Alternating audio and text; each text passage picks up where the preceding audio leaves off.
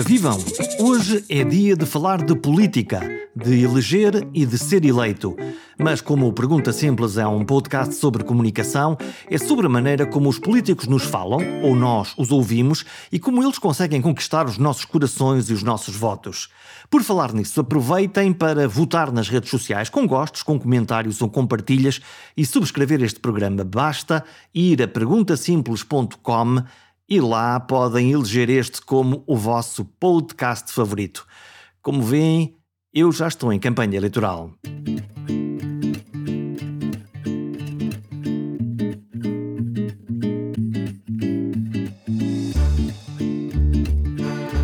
Mundo da narrativa política é absolutamente fascinante.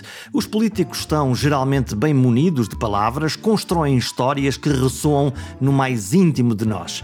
Eles sabem como ativar os nossos desejos ou acalmar os nossos receios. Os políticos, lato senso, são treinados para ouvir, para reagir, para ajustar e para decidir. Mas principalmente estão treinados para ganhar eleições, dentro do partido ou em todo o país. Eles detestam perder. Os políticos não gostam definitivamente de perder. Perder uma eleição, perder um cargo, mas principalmente perder popularidade. No fundo, que nós, os pobres eleitores, lhes digamos: olha, já não gosto de ti. A convidada desta edição é Marina Costa Lobo, politóloga ou cientista política, conforme preferirem. Num diálogo entre esquerda e direita, entre populistas e institucionalistas, e com um olhar muito especial sobre um político também ele muito especial, Marcelo Rebelo de Souza, agora eleito para um segundo mandato como Presidente da República. Se quiser seguir os passos para chegar a Presidente, esta é uma boa oportunidade para saber como se consegue ser eleito.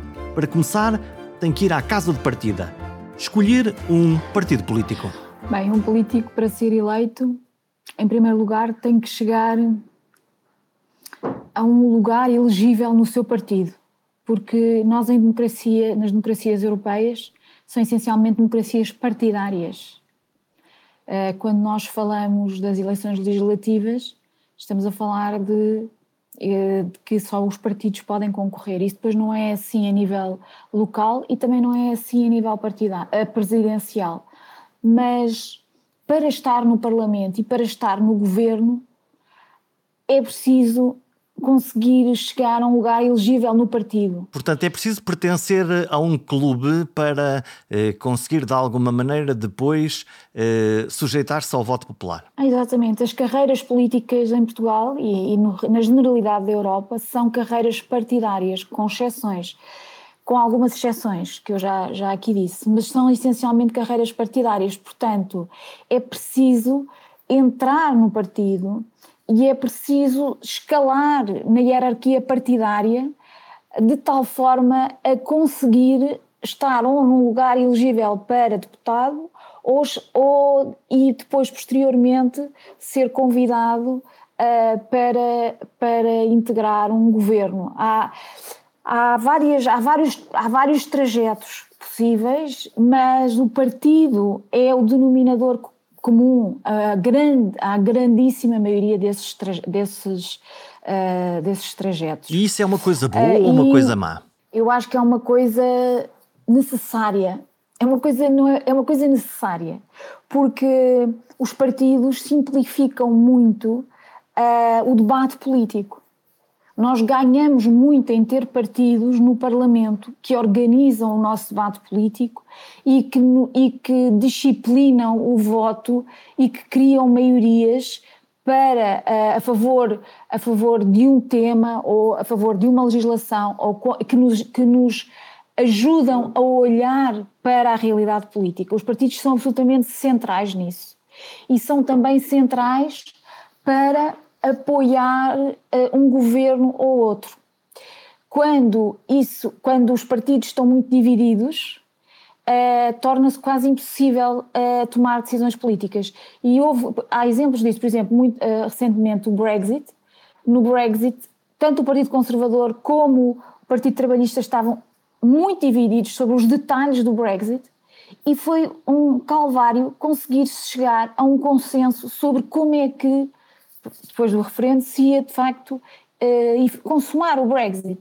E isso foi um, um evidente exemplo de, daquilo que é, é, a falta que os partidos fazem. Partidos unidos, disciplinados e coesos. E, portanto, é, é, é um, a carreira partidária é um mal, é um mal necessário, um mal no sentido em que uh, os partidos, como qualquer organização, têm as suas regras e são, uh, são são instrumentos, são instrumentos para, para obtenção de poder. E nesse sentido são uh, organizações que são muito competitivas lá dentro. E portanto uh, têm, têm aspectos que muito, muitas pessoas não estão disponíveis para, para passar por isso, para conseguir chegar, chegar ao tal ao tal lugar, ele... ao tal lugar onde, onde, onde, onde são eleitos. Quer dizer que estas organizações políticas, eh, eh, que os seus membros eh, que são do mesmo partido têm uma mecânica não tanto cooperativa, mas mais competitiva. Eles concorrem pelo, pelo mesmo espaço, pelo mesmo lugar ou por ideias diferentes dentro de uma determinada cor partidária? Sim, os partidos estão, têm várias, várias sensibilidades, podem ter têm fações, têm um, uh, grupos regionais, eles estão, os partidos na verdade fazem honra ao seu nome, eles estão divididos, mas têm um objetivo comum, que é a sua eh, a obtenção do maior número de lugares possíveis. É esse, o, é esse o sentido dos partidos, para poderem implementar políticas que vão ao encontro das preferências dos cidadãos que os votam e, nesse sentido, iniciar um ciclo vicioso, virtuoso, digo, de aumento também depois, eventualmente, dos lugares eleitos que têm. Portanto, a ambição egocêntrica dos políticos serve o bem comum desde que respondam às preferências dos cidadãos. Desde que respondam às preferências dos cidadãos. Então, e quando, quando os cidadãos começam a ficar zangados com uh, aqueles que elegeram, nomeadamente uh, com o governo, que é mais fácil, quando os cidadãos se, começam uh, a sentir-se mais divorciados, que acontece sempre quando começamos a olhar para as sondagens e começamos a ver que aquilo não corre tão bem? Aí os cidadãos têm várias opções, nomeadamente partidos alternativos que podem escolher. Portanto, tem a ver, a oferta partidária serve para isso mesmo, para escolhendo outro partido sinalizar uh, àquele partido que algo tem de mudar. Uh, ou então a abstenção, que é uma escolha muito comum em Portugal, é uma escolha que na verdade não tem uma mensagem clara para os partidos, porque os partidos uh, uh, sabem o que é, portanto, um, um, abstencionista não está a enviar uma mensagem clara no sentido de dizer prefiro aquela política. Uh, um abstencionista está-se a retirar do jogo político e, desse ponto de vista, é mais difícil de interpretar uh, e é mais difícil aos partidos de reagirem. E, e, portanto é, é, um desafio que é importante no dia, fala-se no dia das eleições, mas é rapidamente esquecido porque os partidos estão interessados em, em ver quem é que fica com mais ou menos assentos e quem é que consegue formar governo, isto falando do poder, do poder legislativo e do governo, não é? Uh, do que propriamente em pensar no eleitorado como um todo. Mas estes eleitores que se abstêm e não dizem porquê, não sei se há métodos, sondagens, uh, maneiras qualitativas de perceber exatamente qual é o desencanto porque aqueles não quiseram participar, no fundo são uma audiência que não quer ouvir os políticos ou que simplesmente não quer participar e, portanto, eh, é uma forma de protesto há muito, há muito desinteresse em Portugal, há muita falta de informação política. Em geral, o eleitorado uh, não é. Em geral, todos os eleitorados não uh, perdem muito tempo com a política.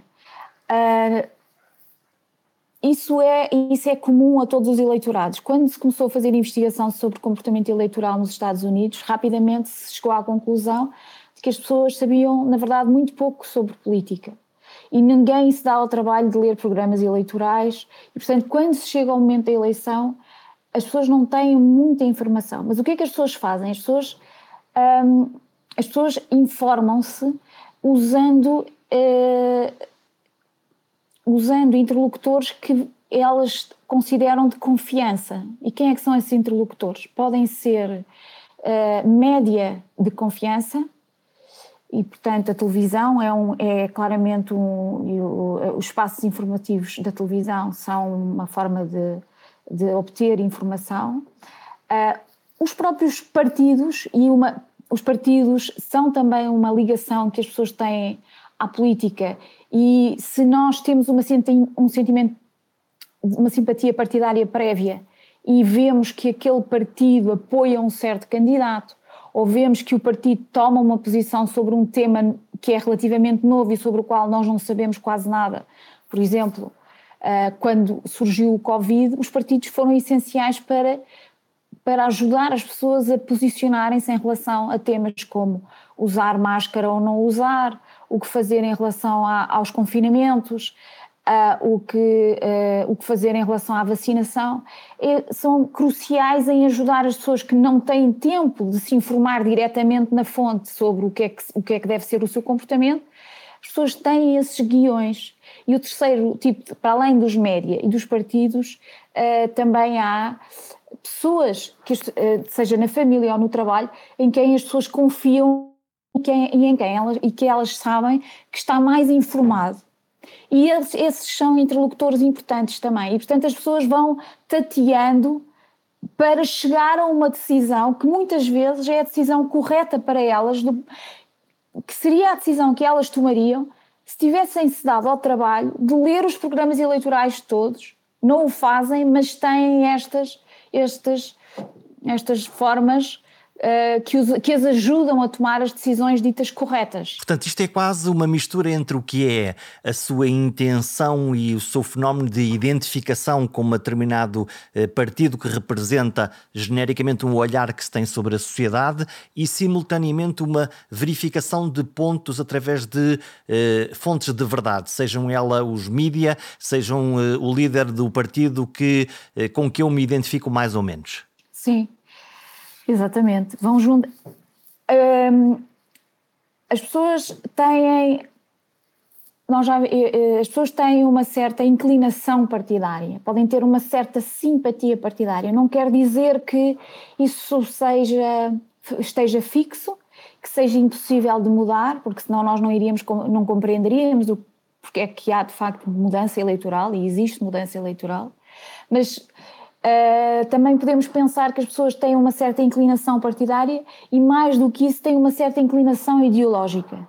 Essa inclinação ideológica, que é muito forte na Europa, portanto, nós falamos de esquerda e direita, e é algo com que as pessoas, as pessoas compreendem de um modo geral, e já vem de uma socialização que acontece na infância, na família, na escola, e que leva a uma certa inclinação ideológica, mesmo que seja tenue, e uma certa inclinação partidária. Nós estávamos uh, uh, habituados quando vamos a votos, a ter antes uma campanha eleitoral que, por um lado, tinha uh, efeitos de discurso do que é que cada partido defende ou cada, uh, cada candidato, e experimentamos todos há uns meses uma estranhíssima campanha eleitoral, a campanha eleitoral uh, da Presidência da República, que é, na minha percepção, uma campanha muito afetuosa, muito unipessoal e em que as pessoas gostam de ver o presidente ou os candidatos a presidentes na rua e desta vez uh, houve quase um uh, vazio. Vimos uh, a campanha na televisão e mesmo na televisão com, com pouco cenário, com poucas pessoas. Que, que efeito, que impacto ter visto esta forma ou fórmula de comunicação numa eleição nacional e tão importante como a do Presidente da República? Esta campanha presidencial foi como que uma aceleração de uma tendência que já vem de trás, porque as campanhas são essencialmente, as campanhas eleitorais estão mediatizadas, elas acontecem essencialmente na televisão uh, ou nos, nos, jornais e cada vez mais nas redes sociais, isso é um fenómeno recente, mas elas não são presenciais. Uh, aquilo que, que acontece de presencial numa campanha eleitoral moderna, de hoje, é feito, é, é encenado para a televisão. Portanto, o problema não foi tanto que as pessoas deixaram de poder ver Marcelo Rebelo de Sousa pessoalmente, embora ele esteja em muitos sítios e de facto ele possivelmente chegou a mais portugueses do que muitos outros candidatos, a verdade é que a maioria dos portugueses ainda não esteve com Marcelo Rebelo de Sousa. Vê-o na televisão com, outra, com, com pessoas. Marcelo Rebelo de Sousa encena permanentemente a, a mediatização da sua, da sua, do seu cargo. Hum, como é que é essa encenação dos políticos? Como é que eles fazem? Como é que nós vemos eh, como espectadores, mas como é que os políticos se pensam nessa encenação do seu discurso e da maneira como, como nos chegam, como nos tocam? Depende uh, do político, depende uh, da, sua, da sua posição partidária. Por exemplo, quero dizer, normalmente o que os políticos estão a tentar fazer é demonstrar a sua popularidade, mas a sua popularidade em certos grupos para sinalizar que representam esses grupos. Então, por exemplo, um candidato como uh, o candidato João Ferreira ou uh, Jerónimo de Sousa numa eleição parlamentar vai-se fazer uh, ver, vai, vai se mostrar junto de sindicalistas, vai-se mostrar uh, junto de operários, vai-se mostrar junto de certos trabalhadores. Porquê? Porque o Partido Comunista pretende representar esses grupos sociais. Um, à direita há outras preocupações, nomeadamente muitas vezes preocupações ligadas com empresas, preocupações ligadas com o mundo um, de, dos empresários, uh, daquelas pessoas que, que, estão à procura de criar, de, de, criar riqueza, não é? Este tipo de discurso tem a ver com o tipo de discurso que os políticos querem, um, querem fazer passar. Mas depois disso, também há uma simples procura, há uma simples procura uh, de de mostrar o candidato enquanto figura empática. E há também uma preocupação em relação a isso. Portanto, o candidato tem que ser alguém que sabe falar com as pessoas, com, com, com as pessoas comuns. E, e isso não, nem todos sabem, na verdade. Mas é algo que é, que é quase obrigatório na campanha. E eles andam à procura de situações de contextos em que haja pessoas que estejam disponíveis para conversar. conversar.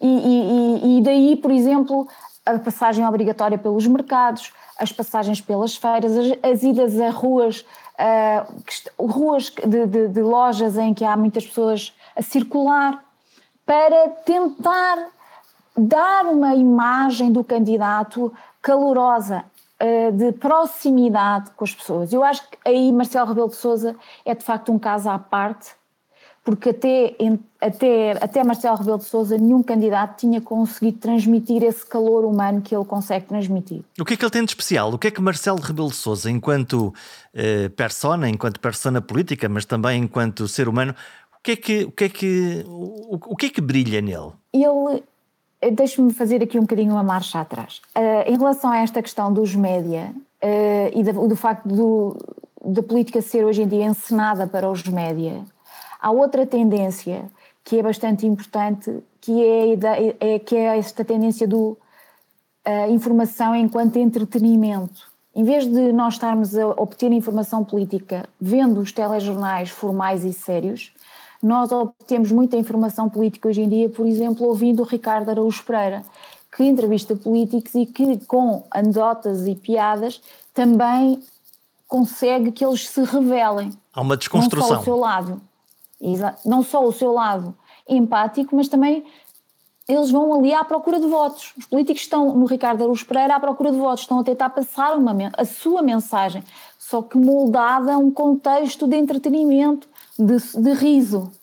E isso é uma tendência que está a acontecer um pouco por toda a parte e que obriga os políticos a serem capazes de comunicar num ambiente de entretenimento. E nem toda a gente é capaz de fazer isto. Isto é bastante difícil. E é difícil porque isso, quando se vai falar de entretenimento, uh, estamos a, a entrar no domínio da celebridade, no sentido em que os políticos não estão ali apenas para apresentar políticas, também estão a mostrar o seu lado, a sua personalidade, enquanto um, uma personalidade que é própria. E que aceita ser gozado, que aceita que brinquem com ele, e depois com um tremendo desafio comunicacional que é eh, parecer bem, ficar bem na fotografia, mas sem ofuscar a estrela do programa, que neste caso é o Ricardo Aruz Pereira. É verdade. Mas quer dizer, esta, esta, este entretenimento leva-nos para uma forma de colocar os políticos que não é como representantes dos partidos uh, para apresentar as políticas, mas como pessoas interessantes. Pessoas normais. Que, que, que têm de falar um bocadinho sobre, sobre quem são quem são do ponto de vista da sua infância, da sua juventude, dos seus interesses, dos, dos desportos que gostam. Isto é quase obrigatório nos médias hoje em dia. E, um, e isso leva, isso, isso é muito exigente em relação aos políticos. Isso já, já acontece. Portanto, isso leva a, uma investigação, por exemplo, das vidas pessoais uh, muito, muito grande, porque é, tudo, tudo é legítimo do ponto de vista de, de, de ir uh, procurar, perceber quem é que são estas pessoas que, são, que se tornam personalidades barra celebridades. E extravasam, eles acabam por extravasar o partido. E o Marcelo Rebelo de Sousa é um, um, caso curioso, porque Marcelo Rebelo de Sousa é um professor catedrático de Direito, é um, funda, é um dos fundadores, foi um dos fundadores do PSD, foi líder do PSD, mas ao longo dos últimos 30 anos tornou-se uma personalidade mediática também. Marcelo Rebelo de Sousa é uma celebridade. É uma celebridade porque por causa destes 30 anos tornou-se o principal comentador político uh, de Portugal, e, uh, e com esse capital mediático que ele acumulou, lança-se numa, numa uh, candidatura presidencial que ele quer que vá muito para além do PSD. E, aliás, o PSD apoiou a contragosto. Passos Coelho não queria Marcelo Rebelo de Sousa uh, como candidato, foi a contragosto. Marcelo é ele próprio. Aliás, ele não tem já apelido, só tem o primeiro nome. Ele, ele próprio é um, é um ecossistema? É um ecossistema. Ele é uma celebridade. E, e, e portanto, ele é autossuficiente. no entanto, eu acho que essa ideia da política, a política através das personalidades, em vez da política através dos partidos e de, e de políticos que representam os partidos, é um grande risco para a democracia no nosso caso, Marcelo Rebelo de Sousa tem, é, uma, é uma personalidade barra celebridade segura, porque ele tem estas tais origens, não é? É um professor catedrático, é um líder, foi um líder do PSD uh, e ele criou esta personalidade, mas não é um populista, de, não é um populista radical, digamos assim. Por exemplo, como Trump, mas isto só para dar um exemplo, quer dizer, Trump tem um percurso paralelo, semelhante, com algumas, com algumas convergências com, do ponto de vista da comunicação.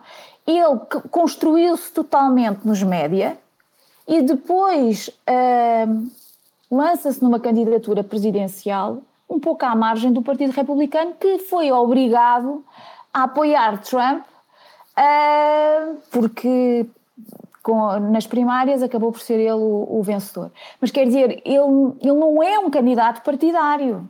Ele, o partido apoia-o a contragosto e ele tomou o partido e tomou conta do partido.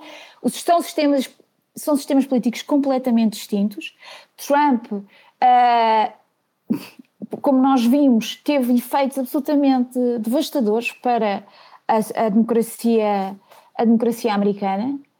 Uh, Marcelo, eu acho que tem um efeito tendencialmente positivo para a democracia portuguesa, mas não deixa de ser uma, uma, uma despartidarização da forma de fazer política e isso comporta bastantes riscos, porque atrás de, atrás de Marcelo podem surgir personalidades completamente desligadas dos partidos que não, vai, não sejam professores catedráticos de direito tenham outras inclinações e sejam, e, e, e, e, através de uma ligação carismática, que é disto que se trata, de uma ligação carismática e direta com o eleitorado, possam mudar o sistema político, uh, retirar liberdades eh, democráticas a certos grupos, etc, etc. Nós, eh, olhando para a bola de cristal da, da Marina Costa Lobo, tradicionalmente nós temos dois partidos âncora, um à esquerda, outro à direita, PS e PSD,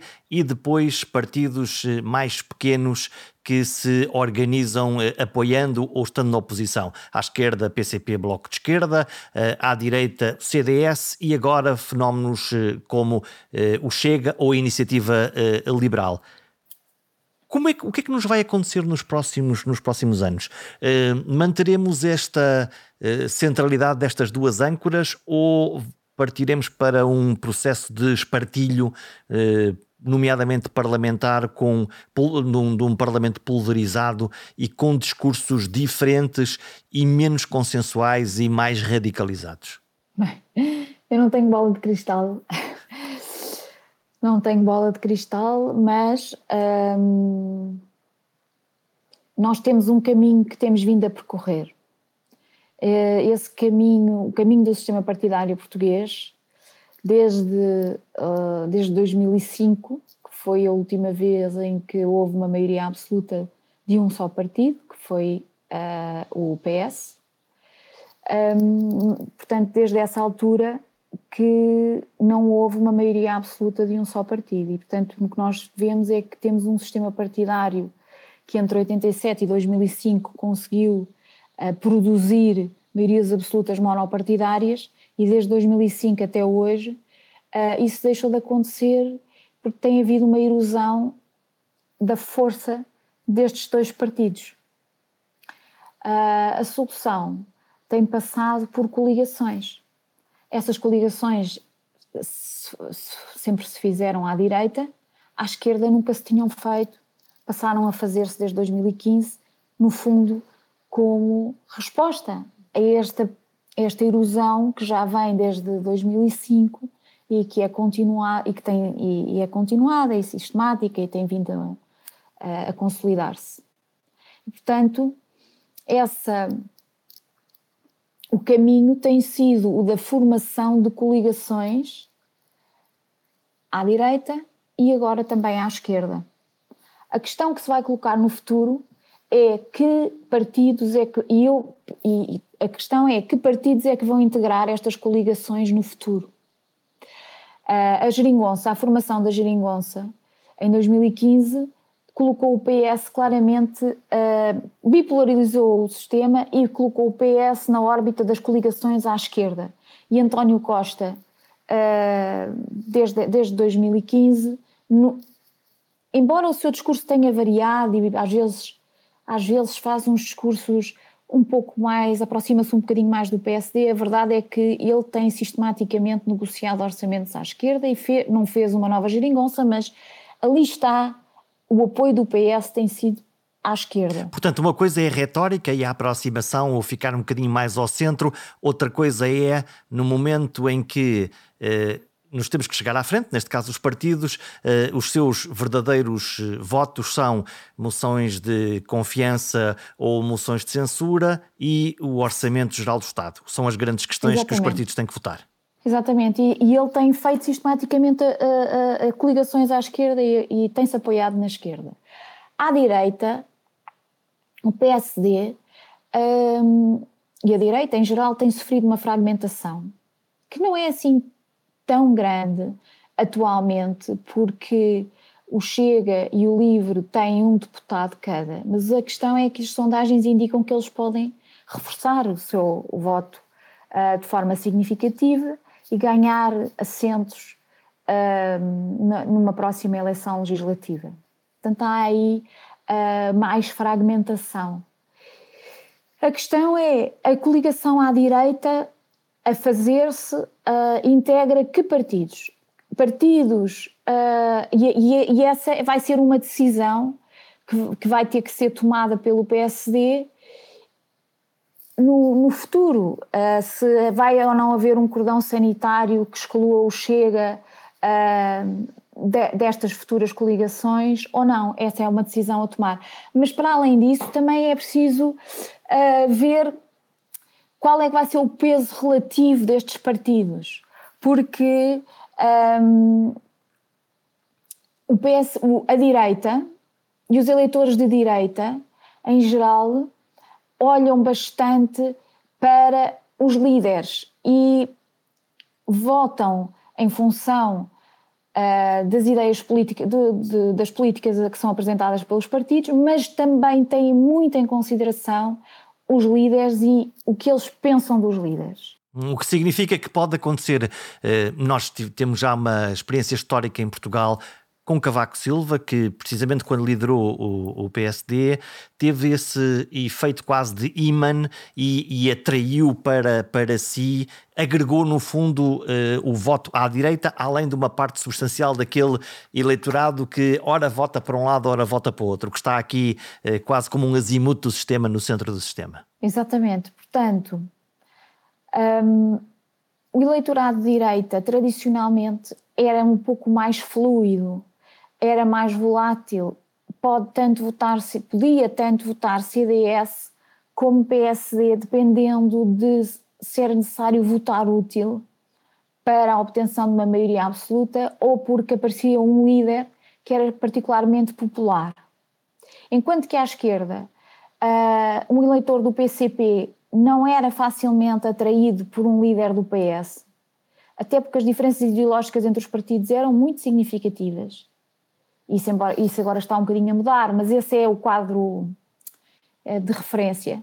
À direita sempre houve mais fluidez e, portanto, hum, pode ser que haja uh, uma, uma, uma, evolução no sentido ou de um reforço do PSD que possa, que permita ao PSD formar um governo só com um partido ou um partido ou dois uh, mas excluindo o Chega, isto não é impossível num cenário futuro, ou podemos caminhar para uma situação em que uh, o PSD vai progressivamente perdendo uh, assentos parlamentares e outras forças partidárias à direita vão ganhando. Isto eu penso que está muito em aberto. Está a ser agora, agora estão-se a jogar, estão-se a jogar essas, essas peças. E, e, porque o partido chega, mas também o LIVRE, ah, desculpa, a Iniciativa Liberal, uh, estão com alguma dinâmica e vão tentar impor-se e consolidar-se e ganhar terreno e ganhar terreno. E o PSD sempre é um partido que viveu muito de ser governo e, e pouco inicialmente cresceu mais enquanto partido de governo do que propriamente como partido ideológico. E estes períodos na oposição em que eles têm de apresentar projetos, ideias, etc., são relativamente difíceis, eh, porque é um partido que nunca, nunca foi especialmente ideológico, é mais um partido um, ehm, direcionado para a governação. Olhando agora outra vez para, para o centro do sistema, e aconteceram já várias coabitações, uh, neste momento nós temos uma coabitação entre um governo de esquerda e um presidente de direita, ou tendencialmente de direita, essa é a área uh, geográfica. Todavia, uh, parece-me que em termos até discursivos, se calhar também efeitos da pandemia, há quase que uma dança muito consentida entre ambos para levar o barco a bom porto ou, ou também faz parte da mise-en-scène? Não, de facto há uma grande, uh, um grande consenso entre Presidente da República e Primeiro-Ministro. Uh, eu acho que tem razão, acho que a pandemia é de, um dos fatores que explica esse consenso, porque houve aqui um sentido de quase patriótico de, de, de tentar uh, conseguir que uh, não houvesse grandes divisões políticas em torno dos da questão da pandemia. Portanto, no fundo, uma união em relação ao inimigo que aí chegou. Sim. Mas, uh, para além disso, também houve a questão da reeleição de Marcelo Rebelo de Sousa. Marcelo Rebelo de Sousa uh, queria ser reeleito com uma grande maioria de votos. Eu penso que gostaria de ter ultrapassado Mário Soares uh, e uh, na, na, na, naquilo que foi a reeleição de, de Mário Soares, e os 70% que obteve, um, portanto, em 91.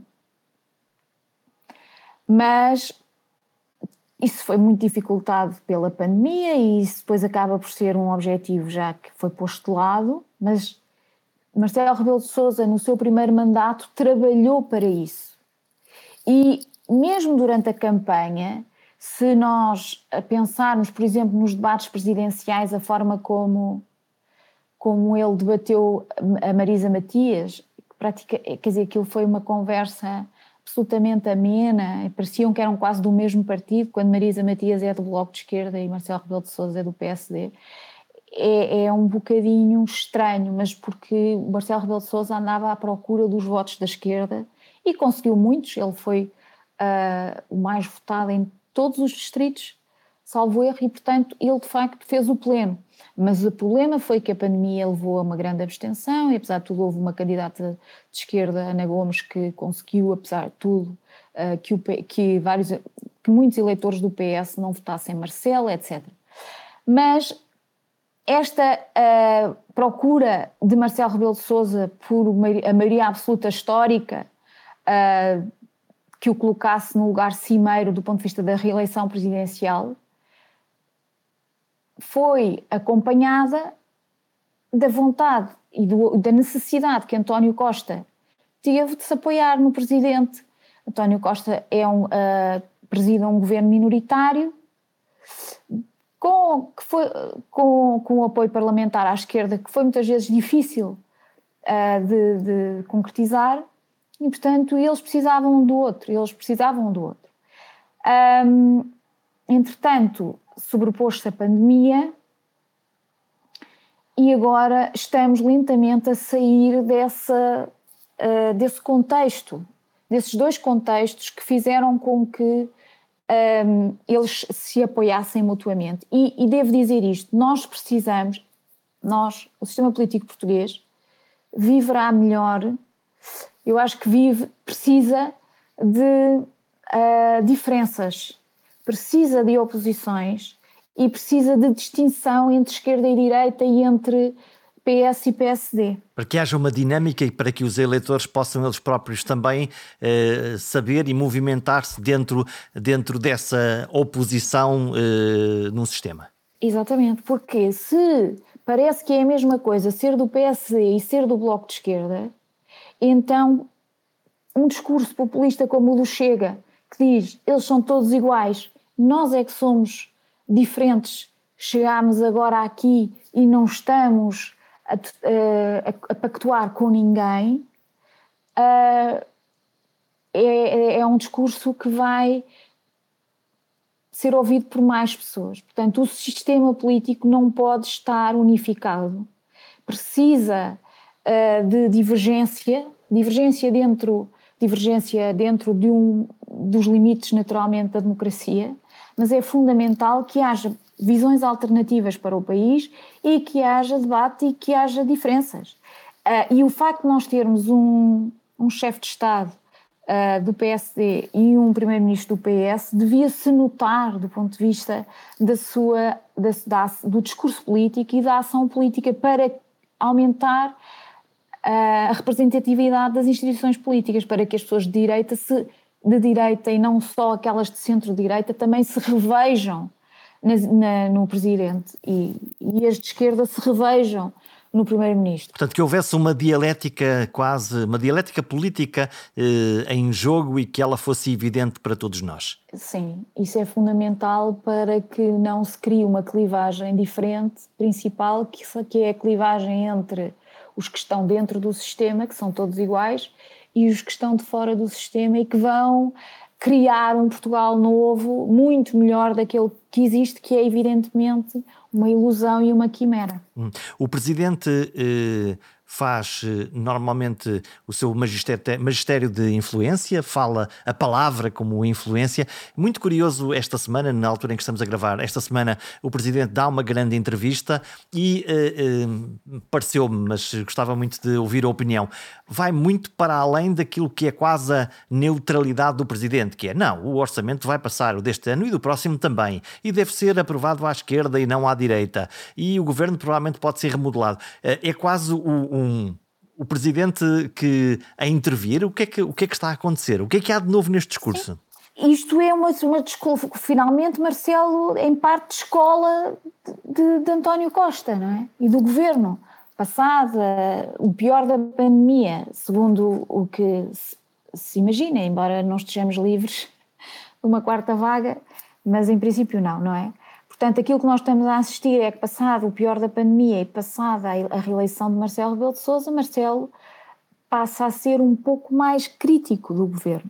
Quando ele fala de remodelação, hum, é isso que está a acontecer. Quando ele eh, desdramatiza a questão do, do, do, da aprovação do orçamento ou diz que isso deve ser feito à esquerda, está, está a agir como não agiu antes da sua reeleição, em que tudo era consertado com António Costa e raramente se ouviu, com exceção uh, do momento dos incêndios florestais em 2017, raramente se ouviu uma palavra crítica de Marcelo Rebelo de Sousa em relação ao governo de António Costa, antes pelo contrário, sempre apoiou uh, e, e, deu respaldo àquilo que à, à geringonça. Estamos a fechar aqui a nossa uh, conversa.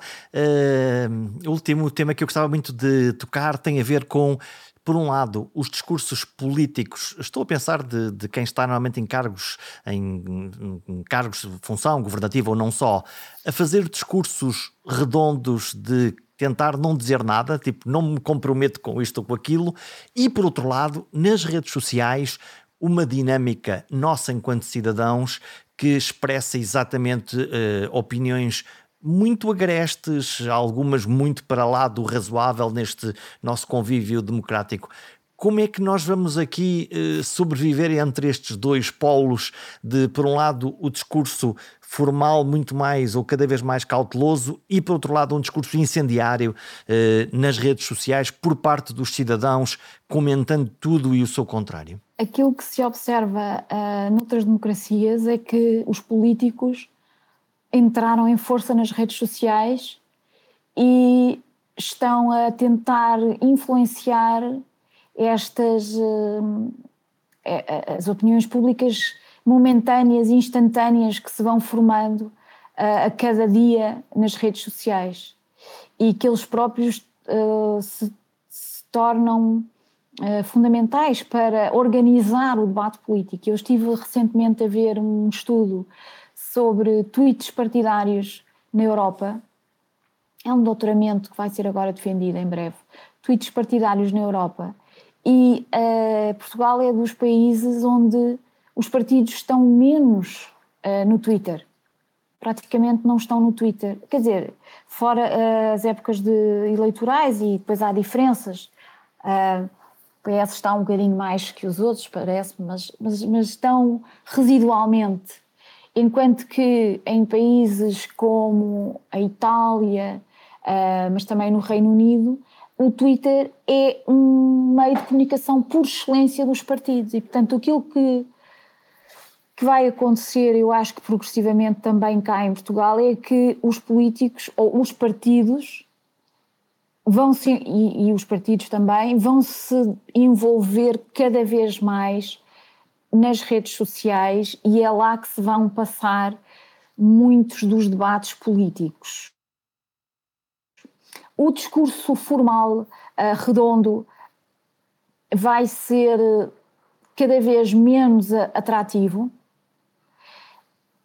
é necessário, mas é, é um discurso necessário, ou seja, eu acho que o discurso redondo não é, não é necessário, mas o, uh, o discurso razoável e sensato é necessário, absolutamente. Um, e, na verdade, nós na Europa vivemos entre estes dois polos, porque há uma pulsão tecnocrática representada pela União Europeia, pelos comissários europeus, representada por uh, grande parte dos discursos que são feitos no âmbito do governo, etc. Uh, e, estamos, e há uma pulsão tecnocrata forte, e do outro lado temos um, um espaço mediático que está cada vez mais na, dominado pelas redes sociais e cada vez menos pelas, pelos média tradicionais, em que esse discurso formal e razoável e tecnocrático também uh, era, era, era dominante. Não era, talvez não fosse dominante, mas, mas passava muito. Uh, e eu acho que tem que haver estes dois mundos uh, chocam chocam, mas nenhum deles vai desaparecer tão depressa, porque eles ambos têm fontes de poder que os alimentam. Eh, as redes sociais são um fenómeno que vai continuar a aumentar e, em, e que em Portugal ainda não desenvolveu plenamente do ponto de vista da, do contexto político. Ainda, ainda é preciso que os partidos se envolvam muito mais a nível de redes sociais do que o fazem agora, e isso vai acontecer. Eh, porque é o que já aconteceu nos outros países, eh, nas outras democracias consolidadas. Do ponto de vista uh, dos discursos um, mais formais e tecnocratas, a União Europeia é uma grande fonte desse tipo de discursos e, vai, e a União Europeia é muito importante para, para as nossas vidas e para a forma como se faz política em Portugal e, portanto, isso também vai isso vai continuar, porque tem esse motor. Os votos sempre se conquistam à distância. Os mídias, em particular a televisão, amplifica a mensagem dos candidatos e aproxima os eleitores dos eleitos.